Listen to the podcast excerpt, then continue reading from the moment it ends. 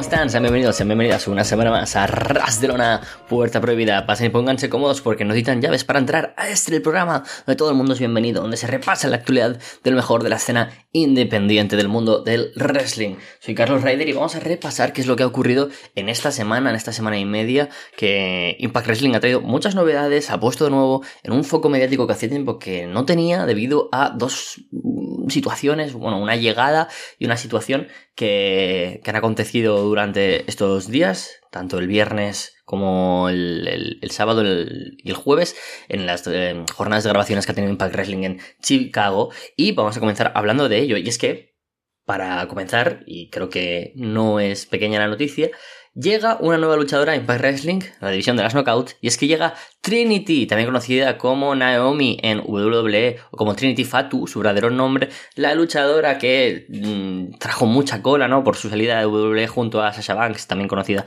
como Mercedes Mone, llega después de un año de nuevo a los rings, debutando en Impact Wrestling. Una noticia que sin duda ha trascendido al mundo del wrestling más allá de la Impact Zone, debido a que pues, la propia Trinity se había especulado con que podía estar también intentando luchar en la escena japonesa como su compañera Monet, pero no, finalmente será en Impact Wrestling donde regrese a los cuadriláteros, veremos si de forma exclusiva, si también acudirá por las indies, si será de un pequeño run. No se ha informado todavía sobre cuál es el estatus de del contrato, pero parece ser que del mismo modo que Nick Aldis es un contrato verbal por un tiempo determinado, no es un contrato firmado para uno, dos o tres años, como puede ser pues la mayoría de luchadores y luchadoras que tienen contratos de corta y larga duración. Trinity que debutó estas grabaciones en uno de los programas realizando una promo sobre su sobre su debut en Impact Wrestling y venciendo a Killing King, perdón por el spoiler, pero bueno, era un combate ya anunciado en las grabaciones del, del viernes, perdón, del sábado al, al domingo de, de abril. Entonces, tenemos este debut. ¿Qué significa? Yo he visto mucho, mucho comentario, ¿no? Y esto es lo que venimos a analizar más allá de dar la noticia que creo que todo el mundo que escucha el programa pues ya se ha enterado debido a la trascendencia de que una luchadora que salió de esa determinada forma de WWE junto a Sasha Banks pues ahora haga su debut en Impact Wrestling. Para comenzar, ¿por qué en Impact? Yo creo que Trinity se ha dado cuenta de que en un convulso mercado del, wrestling, donde los luchadores cuando salen fuera de una empresa, esa Elite o WWE, ir a la otra, al final es bastante limitante en el sentido de que hay muchas estrellas en ambas marcas y lucirse es muy complicado. Entonces, para seguir curtiéndose como wrestler, pues hay otras alternativas. Una de ellas es la que optó Mercedes, yéndose a Japón, donde obviamente es la mayor estrella Gaijin, porque bueno, Mm, también mm, no me atrevo a decir que sea más estrella, pero que yo creo que sí, que una Julia, que una Shiuri, que una Sumi, o sea, yo creo que sí. Pero Trinity ha sido inteligente, mostrándose como una luchadora de un perfil más bajo, que lo es, evidentemente. No tendría sentido ir de gran estrella. Pero si es una ex campeona por parejas y una ex campeona de mujeres de WWE, con un nombre, con un estatus, que sabemos que la presencia que tiene es es, no sé, desorbitante, solo con ese estilo tan llamativo, su gimmick del glow, es algo pues por supuesto que atrae muchas miradas que ahora van a llegar a Impact Wrestling a una división donde ella puede lucirse. Una división que ha sido portada recientemente de la revista PWA porque tiene en su roster a luchadoras como Donna Purazzo, Jordan Grace, Giselle Shaw, Tasha Steels, Mickey James, Rosemary, tiene un roster muy amplio y muy potente donde están llegando además nuevas luchadoras durante los últimos meses, están debutando últimamente y yo creo que Trinity se puede sentir muy cómoda, ¿no? Por ejemplo, pues ahora está debutando Judith Thread, está debutando Killing King, si tú le sumas los grandes nombres como Killer Kelly, Masa Slamovich, es que es un roster muy amplio y que obviamente cada vez tiene más tiempo en televisión de una manera orgánica en Impact Wrestling y Trinity puede protagonizar aquí grandes historias. ¿A dónde creo que va a apuntar esto? Yo creo que seguramente vamos a empezar con ya una buena rivalidad con un gran nombre. No me atrevería a decir que Deona Purazzo, porque de hecho Deona, la campeona, la virtuosa, ya tiene un combate establecido para Underships. Y yo creo que en Canadá Trinity también tendrá su debut en un especial de Impact Wrestling. Yo apunto quizás al, otro extremo, a The Coven. Viene a vencer a Killing King, seguramente pues un combate con Taylor Wilde, o incluso por parejas. No creo que con Mercedes, porque sería algo que Impact habría intentado anunciar lo antes posible para vender muchas entradas, atraer muchas miradas y retener toda la audiencia que ahora mismo está captando gracias a la llegada de Trinity. Entonces yo lo que apostaría es que seguramente tenga un combate contra Taylor Wilde individual o un combate por parejas quizás con una Tasha Steels que creo que podría ser una compañera de baile perfecta para Trinity, la cual yo creo que como cabeza visible de una división por parejas, donde ya ella se marchó por esa razón WWE, por el mal uso que se le daba a esa división, podría aquí reforzar una división bastante escasa, con muy poca continuidad y que yo creo que en una órbita donde el título mundial siempre está muy bien copada, poner a una estrella en la visión por parejas puede ser el engranaje necesario para que ésta deje de fallar. Con todo esto, yo creo que la llegada de Trinity sobre todo es simbólico a nivel de elegir Impact Wrestling, de que mucha gente va a volver a ver la empresa, va a ver que la época dorada de Gail Kim, Kong, de Tara, de Daphne, de toda esta gente, pues de Beautiful People, ahora mismo es muy, muy, muy latente porque tenemos una visión, como ya hemos comentado últimamente, en, tanto en este programa como en las reseñas de los shows, que, que, tiene mucha calidad y que no tiene nada que envidiar a la época dorada, que en mi opinión, y por supuesto es una opinión, para mí supera con creces a esa época en la que las mujeres, pues obviamente, pues supieron hacer algo que nunca habían podido hacer en el mundo del wrestling y demostraron que eran más que capaces y ahora pues simplemente lo que han hecho es subir en el escalafón de calidad. Veremos a ver qué es lo que supone esto para Trinity, cuánta gente se va a quedar viendo wrestling, si esto se va a ver reflejado a nivel económico, a nivel audiencia. De momento en Twitter no se ha hablado de otra cosa, así que mm, ya para comenzar, solo esta llegada de Trinity, sea bueno el run o no, me recuerda a la llegada de The Iconics, a la llegada de de dos luchadoras que simplemente, pues, por ser ellas, trajeron bastantes miradas en Pack Wrestling que luego, pues, no funcionaron bien. Pero yo creo que Trinity tiene algo distinto y que esta puede ser una buena oportunidad para que crezca también la luchadora en un contexto perfecto y que se acomoda a, la propia Trinity. Respecto a este tema, también comentar que estas grabaciones en Chicago han tenido la presencia de CM Punk, un luchador que parece que está haciendo un run de, de visitas a amigos y compañeros en la escena no Elite ha estado ahora acercando posturas para regresar em, seguramente a la marca Collision. Eh, tuvo un pequeño escándalo yendo a backstage WWE para saludar a su amigo de Miz y fue ahí expulsado por Vince McMahon, Triple H y Tamina. Y ahora ha estado también en el backstage de Impact Wrestling, mucho mejor recibido, un ambiente mucho menos hostil, donde ha podido pasar tiempo con su gran amigo Lance Storm y además pues compartir tiempo con el backstage de Impact Wrestling, que obviamente pues se siente agradecido de que un luchador como CM Punk se muestre pues, no sé, mm, cercano a ellos y, seguidor del producto. Del mismo modo que Mercedes Monet. La llegada de Trinity y el acercamiento tanto de Monet como de CM Punk simboliza muchas cosas en Impact Wrestling y es que es probable que la alternativa de Impact vuelva a coger algo de forma. Ya son muchos los nombres que han llegado a Impact durante 2023 y que eran grandes estrellas que podían haber recalado en otros lugares.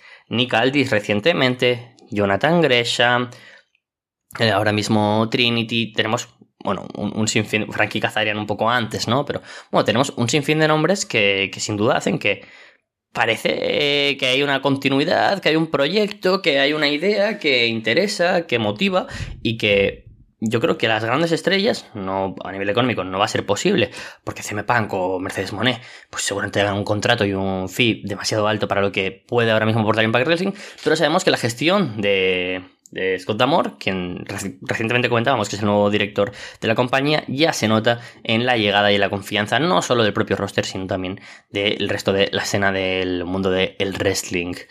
Vamos ya ahora directamente, vamos a hablar de nuestro producto, pero no sin antes hacer una pequeña parada para comentarlo, porque no sé si me podré extender demasiado. Mike Bailey no va a estar eh, próximamente en Impact Wrestling, diréis. ¿Por qué? ¿Por qué no va a estar en el mes de mayo a partir del día 13? Y es que este año, representando a Impact en el Best of Super Juniors edición número 30, en el trigésimo aniversario, Mike Bailey, el canadiense, el ex campeón Em, de la X Division de Impact Wrestling estar en el bloque A, compartiendo además en bloque con otro luchador de Impact Wrestling como es Kushida. Así que ambos luchadores no estarán, tampoco estará Kevin Knight, que está en el bloque B. En Impact Wrestling a partir del 13 de mayo, recordamos que son como unas 2-3 semanas más o menos de torneo, en la que pues, los mejores luchadores de New Japan y algunos invitados pues luchan para ver quién es el mejor este año del Best of Super Juniors, los luchadores, digamos, que no son heavyweights para luego luchar el ganador del torneo contra el campeón. Un torneo donde, pues, yo creo que es un poco estúpido que esté explicando qué es el Best of Juniors. Pero bueno, sí que voy a explicar que estarán entre ellos varios de los protagonistas, como Hiromu Takahashi, como Leo Rush, como El Desperado, como Duki, como Bushi. Hay muchos luchadores y además pues llama la atención que Mike Bailey va a estar en un torneo en un bloque con gente como TJP, con quien han tenido grandes combates en Impact Wrestling, con Kushida, con el propio Leo Ras, pero también pues gente como Teiji Shimori, Sho Titan o Hiromu Takahashi. Son grandes nombres a los que se enfrentará sin duda Mike Bailey. Y vamos a hablar ya de, de Impact Wrestling. Esta semana hemos tenido un semanal que si bien no ha sido redondo, pues sí que nos ha traído bastantes cosas, ha estado bastante protagonizado por el roster de las knockouts que hablábamos recientemente y que ya en el Open tuvimos un gran combate y es que Jordan Grace venció a Masha Slamovich 3-0 para The Juggernaut sobre la luchadora rusa. Este combate me sorprendió en el, mero hecho de que no, sé por qué sucedió, ¿no? O sea, quiero decir, Masha Slamovich es una luchadora que ya ha perdido bastantes combates y que la magia y, toda esa aura especial de que es imbatible la, ha perdido. Y, no pasa nada porque siga perdiendo. Pero creo que habría que cuidarla un poco más. Y una tercera derrota contra Jordan Grace, pese a que sea la luchadora con la que precisamente más puede permitirse aumentar el número de derrotas, creo que llega demasiado pronto. Fue un gran combate, posiblemente el que menos me gustó de, todos, pero un gran final con ambas luchadoras cambiando intentos de pins y roll-ups. Acabó con Grace consiguiendo eh, la, cuenta de tres y la victoria. No deja mal parada a Masa Slamovich, pero creo que esta, quien todo apunta por un segmento que tuvimos con una viñeta de Killer Kelly diciendo que este combate Hardcore War, la ha cambiado y ahora siente el wrestling de otra manera, y vio que había otra persona en ese combate y también lo sentía igual, y es Masa Slamovich, todo apunta que Masa y Killer Kelly tendrán una rivalidad y pinta alucinante la verdad, pero aquí tenemos la victoria de Jordan Grace, quien es la aspirante al título mundial. Y vamos a saltar directamente al main event. Sí, ¿por qué? Pues porque conectan, ¿no? El principio del show y el final del show. Le gusta a Impact muchas veces hacer esto tan redondo. Después de mm, unos segmentos, unas viñetas también por parte de, de Coven, Taylor Wilde, la campeona por pareja de las knockouts, venía acompañada de Killing King para enfrentarse a Virtuosa de una Puracho, la campeona de las eh, knockouts.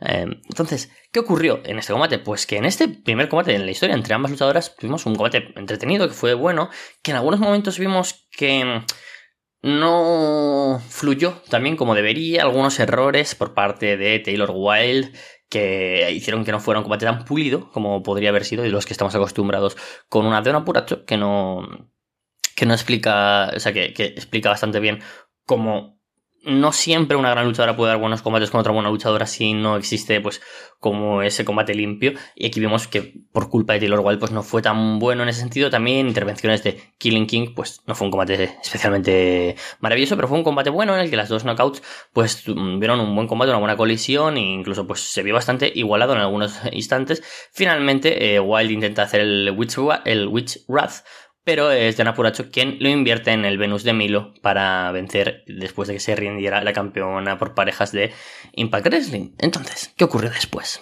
Que con este estilo de las cartas y demás, Killing King ataca a Donna Puracho y siguen atacando, en un asalto ahí de ambas luchadoras a la campeona. Y dices, mm, esto está interesante, ¿qué va a ocurrir? Pues que aparece Jordan Grace y realiza el salve que popularmente conocemos en el mundo del wrestling cuando ocurre este tipo de ocasiones. Después se apretan las manos ambas luchadoras, ya confirmado 100% de una pura face. Y eso es genial porque es un aire nuevo para una luchadora que, si bien como Hill es una de las mejores, si no la mejor, pues también nos apetece ver algo distinto en este tercer rank como campeona de las knockouts. Así que ahora como face se acaban dando las manos y le hace como acto de presencia decir yo estoy aquí, te respeto, porque somos las dos que hemos cambiado esta división, somos el presente, el futuro, somos todo lo que representa la división de los knockouts, pero yo quiero ir a por ese título. Y por lo tanto, en Under después de la victoria de Masha Slamovich y después de este final del combate, se ha anunciado que el 26 de mayo, el viernes, ya no queda casi nada, apenas tres semanas, Dion Apuracho defiende el título de las knockouts contra, contra Jordan Grace en un combate donde si pierde Jordan Grace, ella no puede aspirar al título durante todo el reinado que tenga Deona como campeona. Yo creo que esta estipulación siempre es entretenida y que aquí no impide para nada la victoria de, Deona Apuracho. Lo mismo que con ese Last Rodeo todo apuntaba que Jordan Grace iba a retirar a Mickey James y nos sorprendió a todo el mundo que no, que fuera Mickey quien retuviera el título, pues aquí yo creo que es solo una excusa, ¿no? Y que es un aliciente que tampoco cambia mucho, pero que está bien, que puede funcionar y que hace que este combate tenga todavía más magnitud. Don Apuracho y Jordan Grace número 4, genial por, porque vamos a tener otro impacto más entre las dos mejores knockouts y con un Under Siege donde van a haber muchas miradas por lo que comentábamos de Trinity, ya tenemos a PCO, el, eh, el Frankenstein franco-canadiense, contra Steve Macklin, con Nick Aldis tocando la puerta, así que genial porque estás como construyendo este reinado nuevo de tus dos principales campeones contra dos de tus figuras más fuertes como son PCO y Jordan Grace. Así que bien eh, por ahí Impact Wrestling, bien elegidos los rivales para ambos luchadores. Y siguiendo con, no vamos a hacer un repaso completo del show porque pues, no quiero extenderme. Tuvimos un par de, combates que fueron squashes para mostrar el ímpetu y sobre todo pues la presencia de dos luchadores. PCO venciendo a Champagne. Hay una promo de Steve Macklin donde reta a PCO a tener el combate por el título mundial esta misma noche. En Impact Wrestling aparece PCO, pero la atacan Shera y Champagne.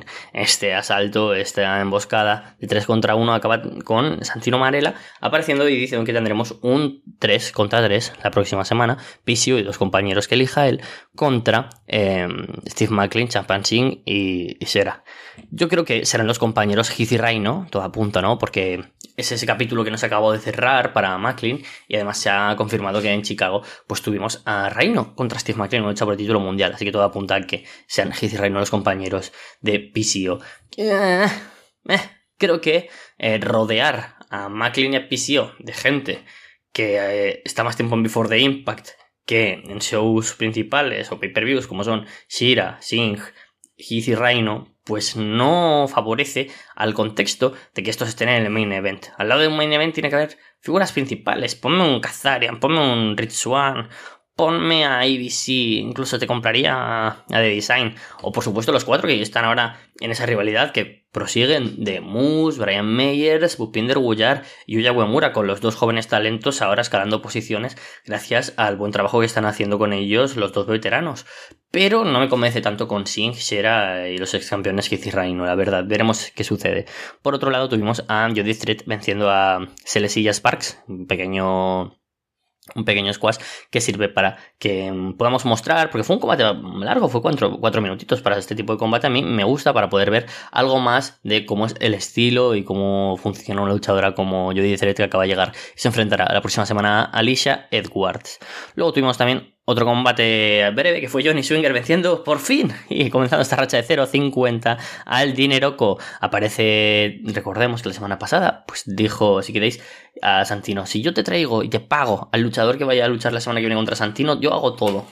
¿Puedo elegirlo yo? Y dijo, sí. Entonces aparece dice, voy a traerlo. Entonces aparece el dinero Coco, que no es más que él, con una máscara. Vence en, un segundo Johnny Swinger y luego finalmente pues em, Santino le descubre y le dice, evidentemente que eres tú, Siki. Que hablando en español y fue bastante divertido, la verdad.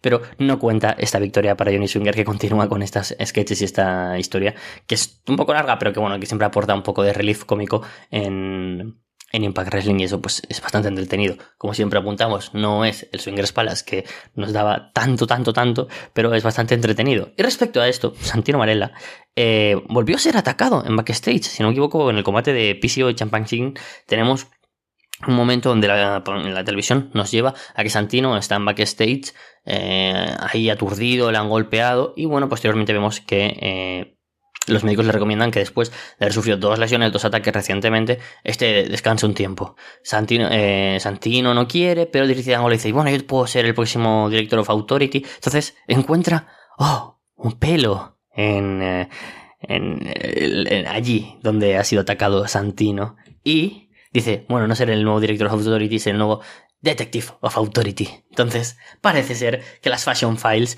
ojalá con Tyler Breeze, pero no creo, regresan en Impact Wrestling con un Dirty Dango, que ahora va a ser Detective Dango, y que va a intentar averiguar quién fue quien atacó a Santino Marella. Algo muy, muy divertido.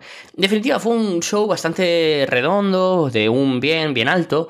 También tuvimos a ABC venciendo a The Design, Angel Sicon y prosigue la rivalidad con Sammy Callihan, quien apareció por ahí. Tuvimos pues recuerdos de, la, parte de Moose, Meyers, Gullar y, y Uemura que comentábamos. También, pues, algún segmento con Kenny King, que parece que ahora va a tener como cierta rivalidad, yo creo que con Joe Hendry. Veremos a ver qué es lo que sucede con ellos. Pero bueno, fue un show que en definitiva pues fue bastante redondito, que estuvo bastante bien, sobre todo donde destacó el John Rodin Grace contra Massa Slamovich a nivel in-ring, no estuvo mal tampoco ni Dorana Pocho contra Taylor Wilde ni Lady contra The Design, pero bueno, lo importante es cómo está creciendo todo hacia un Under Siege, los combates anunciados para los próximos shows de televisión no son especialmente llamativos, pero creo que el trabajo está siendo positivo. Veremos si todas estas miradas que apuntan últimamente a Impact Wrestling con la llegada de Trinity, con el buen momento de la división de las knockouts, con los jóvenes como Trey Miguel o el ABC campeonando, o los nuevos campeones de Ona Puracho y Steve Macklin, consigue retener junto a todas estas llegadas a todos los fans que ahora mismo se están sumando a Impact Wrestling. Nos vemos la semana que viene. ¿Qué tal amigos de Arras de Lona, Puerta Prohibida? Les habla desde México Salvador Chava Rodríguez para comentarles pues, parte de las novedades. Abrimos la Puerta Prohibida una semana más para hablar de novedades, principalmente de contenido que ofrecen las grandes empresas, empresas independientes. Y esta semana pues empezaré hablando, bueno, hablaré mejor dicho de las empresas grandes al momento en el que estoy preparando esta intervención. Está por celebrarse Triple Manía 31, nuevamente con el formato de tres sedes en Monterrey, en Guadalajara y en Ciudad de México. Apenas en eh, televisión, las transmisiones cotidianas de AAA presentaron la Copa Mundial de Lucha, donde se corroboró uno de los puntos que mencioné aquí en semanas previas. Si gustan ver el archivo de Puerta Prohibida, que la entrada no fue la mejor, ojalá que en el Palacio Sultán tenga buena asistencia y ya que vea la parte de la cartelera, una no parece que van a manejarlo como el año pasado, parte de la cartelera en vivo, para al menos en el caso de México, a través de Claro Sports, del canal Space y la transmisión completa a través de Fight TV. Entonces, ya que esté ese contenido, pues con todo gusto lo comentaremos. Y ya que estoy hablándoles de AAA, vamos a empezar esta semana hablando del primer evento conjunto que tuvo AAA con la NWA. Eh, Billy Corgan en el evento de War is a Vampire se hizo en el Foro Sol un sitio tradicional de la Ciudad de México para grandes conciertos. Quizá no el más cómodo, es un lugar amplio, en su momento se ha usado como parte de el circuito de Fórmula 1, fue casa de los Diablos Rojos del México, equipo, uno de los equipos insignes de Liga Mexicana de Béisbol. Eh, me llamó la atención ya en cuanto a la producción del evento que colocaron el ring en el área principal del Foro Sol.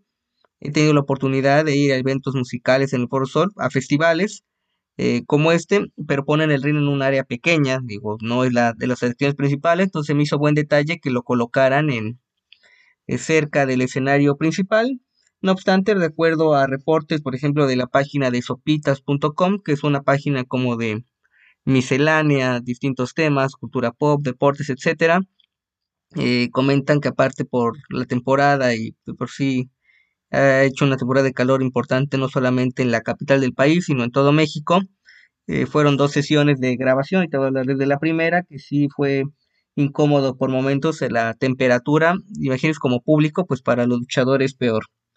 Primer combate en parejas, Homicide y Zion en contra de Commander y Octagon Jr. Empieza un tanto lento y va mejorando sobre la marcha. Homicide en su papel de gángster, eh, metiéndose con el público, en la transmisión eh, la hicieron José Manuel Guillén y Hugo Sabinovich, pues Guillén destacando parte de su, su carrera ilustre, ex campeón completo de Ring of Honor, eh, con LAX, combates clásicos en contra de AJ Styles, eh, Christopher Daniels, una división de parejas importante que tenía tiene ahí en su momento. Y Zion, aunque su personaje pues hace referencia a la lucha mexicana clásica, lo que sería un mil máscaras, Canek por el porte, eh, la máscara me pareció discreto, pero eficaz, digo, sin nada del otro mundo en cuanto a sus movimientos. Precisamente Octagon Jr. con una plancha de 450 grados derrota a Zion y termina el combate. Creo que la lucha de inicio eh, de haber mantenido lo que fueron los últimos minutos habría sido buena, eh, me pareció regular luego de este inicio regular y el público, pues creo que, al menos por lo que percibí en la transmisión, mucho público eh, de ocasión, quizá no tan conocedores, seguidores de la lucha mexicana. Y en cuanto a NWA, pues es, me atrevo a decir, muy poco conocido en México. Se puede hablar de oyente pues de WWE, AEW por la actividad que le ha dado a Mexicano reciente, Hijo del Vikingo, Commander, que participó en esta lucha, Lucha Brothers, etcétera. Pero fuera de ellos, salvo aficionados muy especializados, pues no es tan común seguir contenido de la escena de Estados Unidos. Otro combate en parejas, en este caso mixto, Aaron, Aaron Stevens y Natalia Markova en contra de Ares y la Hiedra.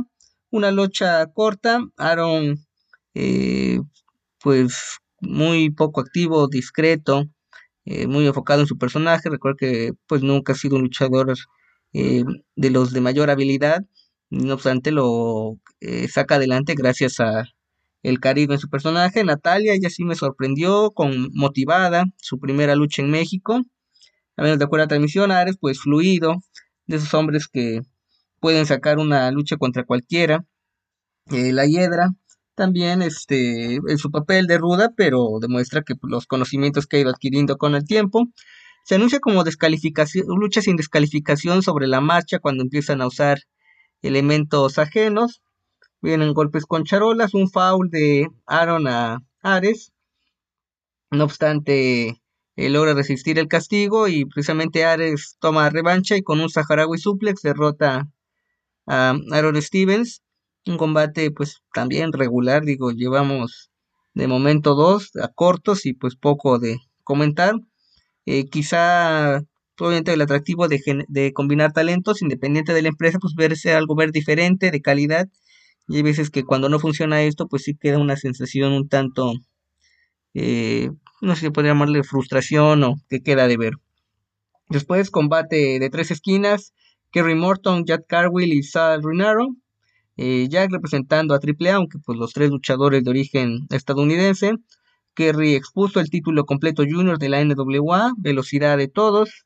Eh, Jack, el más vistoso, pues por su estilo, los lances, las ejecuciones. Eh, Sal, efectivo, con una buena psicología, se nota que pues es el más experimentado de los tres que participaron. Un Sasuke Special de Jack, eh, pues bastante vistoso, prende al público.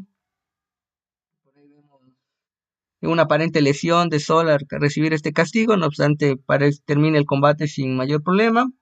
Pero con un codazo de Kerry decapitadora a Jack, eh, termina el combate, creo que el mejor de la transmisión. No había visto trabajar a Kerry Morton, aunque pues, lo ubico por su historial familiar y creo que al menos por sus bases Kerry podría adaptarse a otros luchadores mexicanos.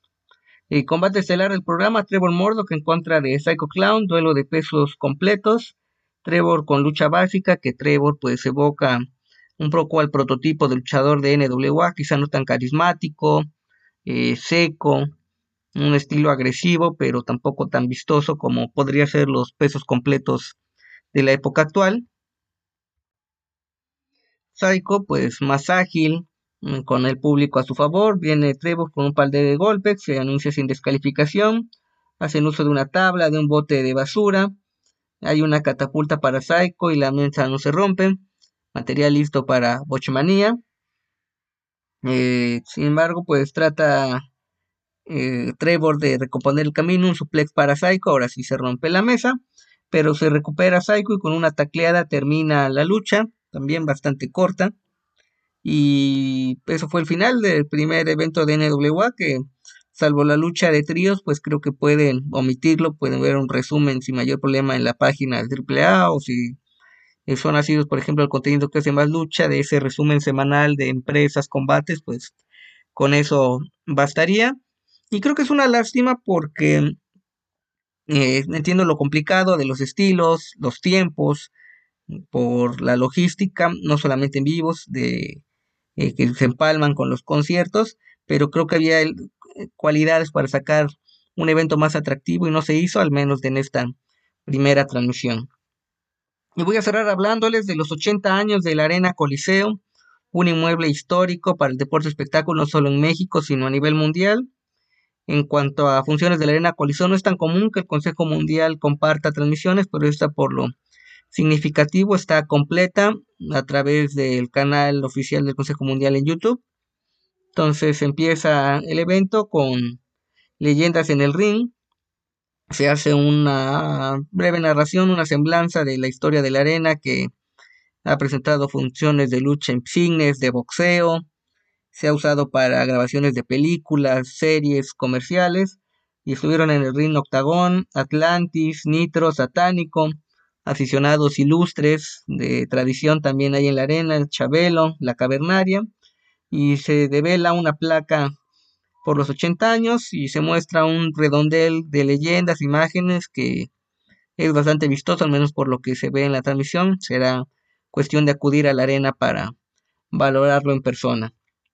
Empieza la función con la división de Minis, Minus y Mercurio en contra de Último Dragoncito y Shockercito. Me sorprendió el look rubio de Último Dragoncito con el cabello largo. Perdió la máscara el año pasado en un combate eh, bastante dramático, también de lo top del año en contra de Pequeño Olímpico, conmemorando un aniversario más de la división de los minis. Y ahora este equipo con último, con Shockercito, perdón, pues creo que bastante vistoso. Empieza con llaveo y fuerza por parte de Rudos, menos uno de los mini retentes recientes en cuanto a la división y Mercurio pues el campeón mundial eh, de la división.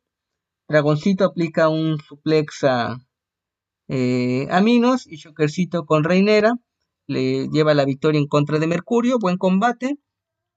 Nada del otro mundo, pero bien ejecutado y se nota la experiencia tanto de los veteranos, este equipo de Rudios, no da la división quizá para un campeonato en parejas mini, pero sí le pueden dar actividad a este tipo de formatos de luchas, no solamente en la arena Coliseo, sino en otras arenas de la empresa. Después lucha de tríos en la división femenil, la Catalina, Stephanie Baker y Seuxis en contra de Lluvia, Jarochita y Princesa Suhei. Combate a dos de tres caídas, ya este formato eh, tradicional. Es una lucha que es ágil, vemos buenas secuencias. Ahí en esas primeras caídas, pues las campeonas nacionales femeniles, las chicas indomables, Lluvia y Jarochita, pues muestran su acoplamiento para llevarse la primera caída. Después rodillazos parte de Stephanie Baker y Seuxis, las campeonas femeniles de Occidente, que ya hablan en este espacio de cómo obtuvieron el cinturón hace un par de días. Y ya para definir la lucha, Princesa Uhei con una palanca Fujiwara Seuxis, al menos la secuencia en la que logra aplicar la palanca es una variante de la mística. Otro combate que cumple, no lo podemos decir como eh, lucha del año, pero pues se nota la experiencia, calidad y queda ver cuando regrese Silueta si podrá armarse un equipo eh, con las chicas indomables. También ahí se ha jugado con la idea de Seuxis, porque el, tanto Seuxis, eh, Silueta y en el caso de Lluvia, pues fueron alumnas del satánico. Entonces ahí está ese hilo en común de la división femenil. Después una lucha de nuevos talentos que se dieron a conocer algunos en circuitos locales de provincia del Consejo Mundial, llámese Arena Puebla, Arena Coliseo de Guadalajara, unos que vienen de La Laguna, pero son luchadores de segunda, tercera generación. En el torneo de escuelas y sus buenas actuaciones, aunque quizá no ganó su escuela representativa, pues dieron de qué hablar. Participaron Rey Samurai, Max Star, Ángel Rebelde, Crixus, Tonali, Multi, Neón, Hijo de Stuka Jr., Vaquero Jr. y Brillante Jr. Hacen lo de la batalla campal que eh, me parece de más la batalla campal, podrían irse directo eh, dos equipos de 5, 6 contra 6, etcétera, el número de luchadores que sean y empezar las eliminaciones. Pero bueno, omito esto, empiezan los combates de eliminación, eh, pues bastante ágil, buenas secuencias, se nota que lo trabajaron bien, gente pues talentosa, que busca de lograrse un espacio en la marca, cada uno con su estilo. Eso me pareció eh, bien desarrollado, digo, si eres rudo o quizás no tan vistoso, pues mantenerse dentro de la línea o tratar de llevar la lucha hacia ese estilo en cada uno. Me gustó sobre todo por ahí parte de lo que llevamos un mano a mano entre Multi y Samurai. Creo que podría ser un mano a mano bastante bueno si les dan la oportunidad. Tenemos lances eh, destacados, el público conectado. En cuanto a MVPs o gente a destacar, pues un Max Star, Brillante Junior, que es de la familia Andrade, del Espanto Junior, también familiar de Andrade, el ídolo, de la sombra. Entonces, pues lo trae de familia este luchador. Crixus, que fue uno de los favoritos conforme desarrolló la combate, este hombre que representa la Arena Coliseo de Guadalajara. Y ya para definir quedaron Samurai Junior y Vaquero Junior. Eh, un mano a mano intenso con castigos, movimientos después de eh, pues varios minutos, más de 20 minutos de acción. Y finalmente el Samurai con un, una variante de tornillo desde el esquinero se lleva la victoria. eh, combate de la noche y yo creo que si me apresuran, pues de lo mejor del año que he visto en la Arena México de momento. Podría decir que mi top 3 de contenido del Consejo Mundial al momento es la lucha de Volador Junior y Rocky Romero por el campeonato histórico Welter NWA, la lucha femenil por la Copa Irma González en lo que fue en el homenaje a dos leyendas y pondría este combate. Creo que vemos gente bastante interesante que creo que eh, merece las oportunidades que se les están dando a corto plazo. Lucha semifinal de leyendas, eh, Virus, Felino y Satánico en contra de Blue Panther, Atlantis y Octagon, lucha dos de tres caídas. Empieza con un llaveo elegante de calidad y pues, no es para menos entre Virus y el Blue Panther de los jóvenes, podríamos llamarlo, aunque ya son todos veteranos. Eh, posteriormente, eh, pues, Octagon, por ejemplo, pues no está en su mejor momento, pero destacarles que sacan adelante la lucha. Satánico tiene más de 70 años y se ve en buena forma. Atlantis también ya es un veterano.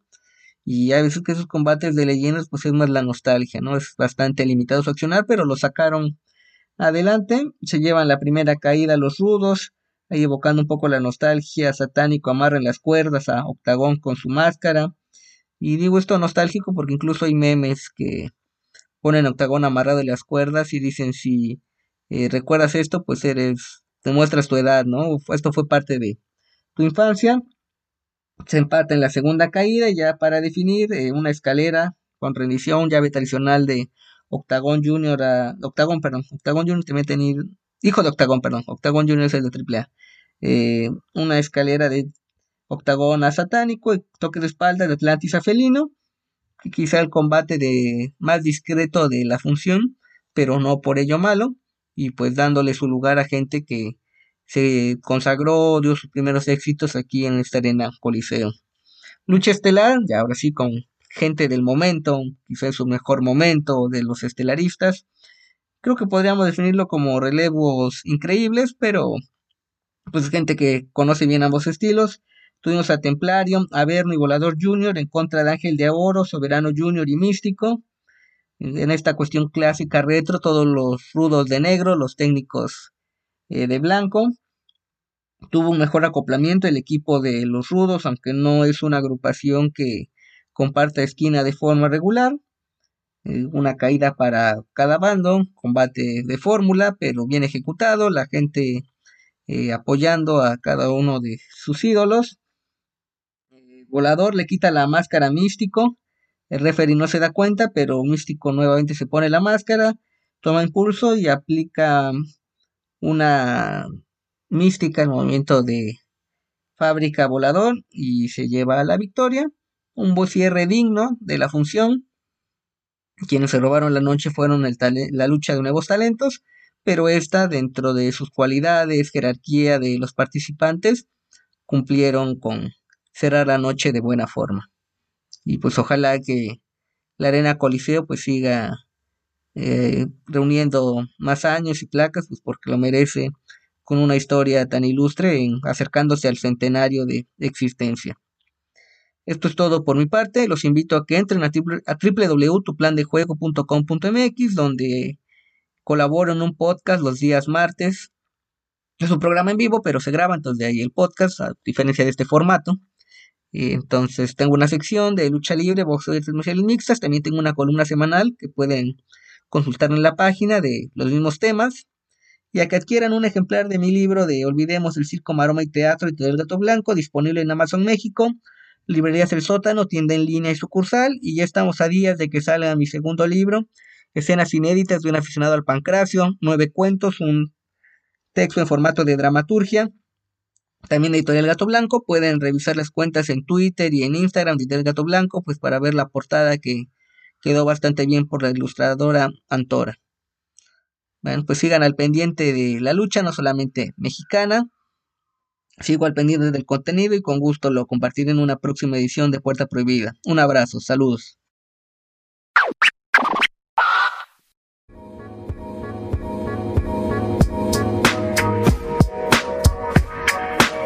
estábamos hablando con Paulina que bueno, el look de Kid Lee como que no le favorece, ¿no? Como que, como que se ve muy, se ve más viejo que Dustin, incluso diría yo, ¿no? O sea, como que entiendo tal vez la intención, ¿no? Mostrarse más al natural. No por nada son los, los eh, natural eh, limitless o un límite o lo que sea, supongo. Hay que mostrarse lo más natural posible. Pero como que ahí baja un poco en presentación Kidley, ¿no? Sabemos que nosotros los hombres no nos gusta teñirnos demasiado, ¿no? A no ser que te llames Kip Sabian, que no sé qué, qué, qué está pensando. Pero acá estamos en Latinoamérica y nos cuesta expresar colores. Ah, y es así. Eh, pero el señor Kirby debería teñirse un poquito, no sé, no sé, un poquito más de. Todavía, espero unos años para dejarse las canas, diría yo. Mi novia también es la más crítica con esto, ¿no? Cuando vio a Keith Lee así con las canas fue la que dijo, ¿qué, ¿por qué no? ¿Qué tan viejo es, no? ¿Por qué, ¿Por se tiene las canas? ¿Por qué no se pinta si es que le salen las canas tan pronto, no? Así que bueno, eh, ya me verán a mí, no sé en qué momento de mi vida, si este programa continúa, ¿no? Si Arras de Lona, a ver cuántos años más continuamos, estamos llegando al noveno año. Y en qué momento, nueve años ya, ya el décimo año, ya el próximo año. A ver en qué momento ya tal vez me verán en la cámara con alguna parte blanca por aquí en la barba. Ya, ya será momento de sacar el tinte, ¿no? Pero eh, bueno, a parece que le ha venido pronto, entonces eh, habrá que decidir si es que dejarlo así al natural, al natural limitless, o hay que usar un poco de tinte para un poco esconder esas canitas. Sí, yo tengo unas canas por acá, no se notan. Además, acá mm. no hay tanta iluminación por la cámara y todo. Pero, pero tengo por acá, me están saliendo, acá en, esta zona de acá. Eh, a lo mejor tal vez eh, se nota más el próximo año, estamos como Kit Lee. Eh, pero no, simplemente son casos aislados de cana. Así que bueno, veremos cómo. Si es que este, este podcast sigue con la longevidad que, que, que, está, quién sabe, a lo mejor nos vemos, nos ven a todos con caras, ¿no? O sea, ya ya, ya, ya, hay cambio físico en, la gente del staff ya con el paso del tiempo, ¿no? Ya, ya antes y después, ya se están notando. Carlos ya se ha transformado en mí, entonces así que todo es posible aquí eh, en Arras de Lona, muchachos. Sí, no, sé si estaba viendo la revisión de Rebellion o Breaking Bad, pero igual, me, me gustó.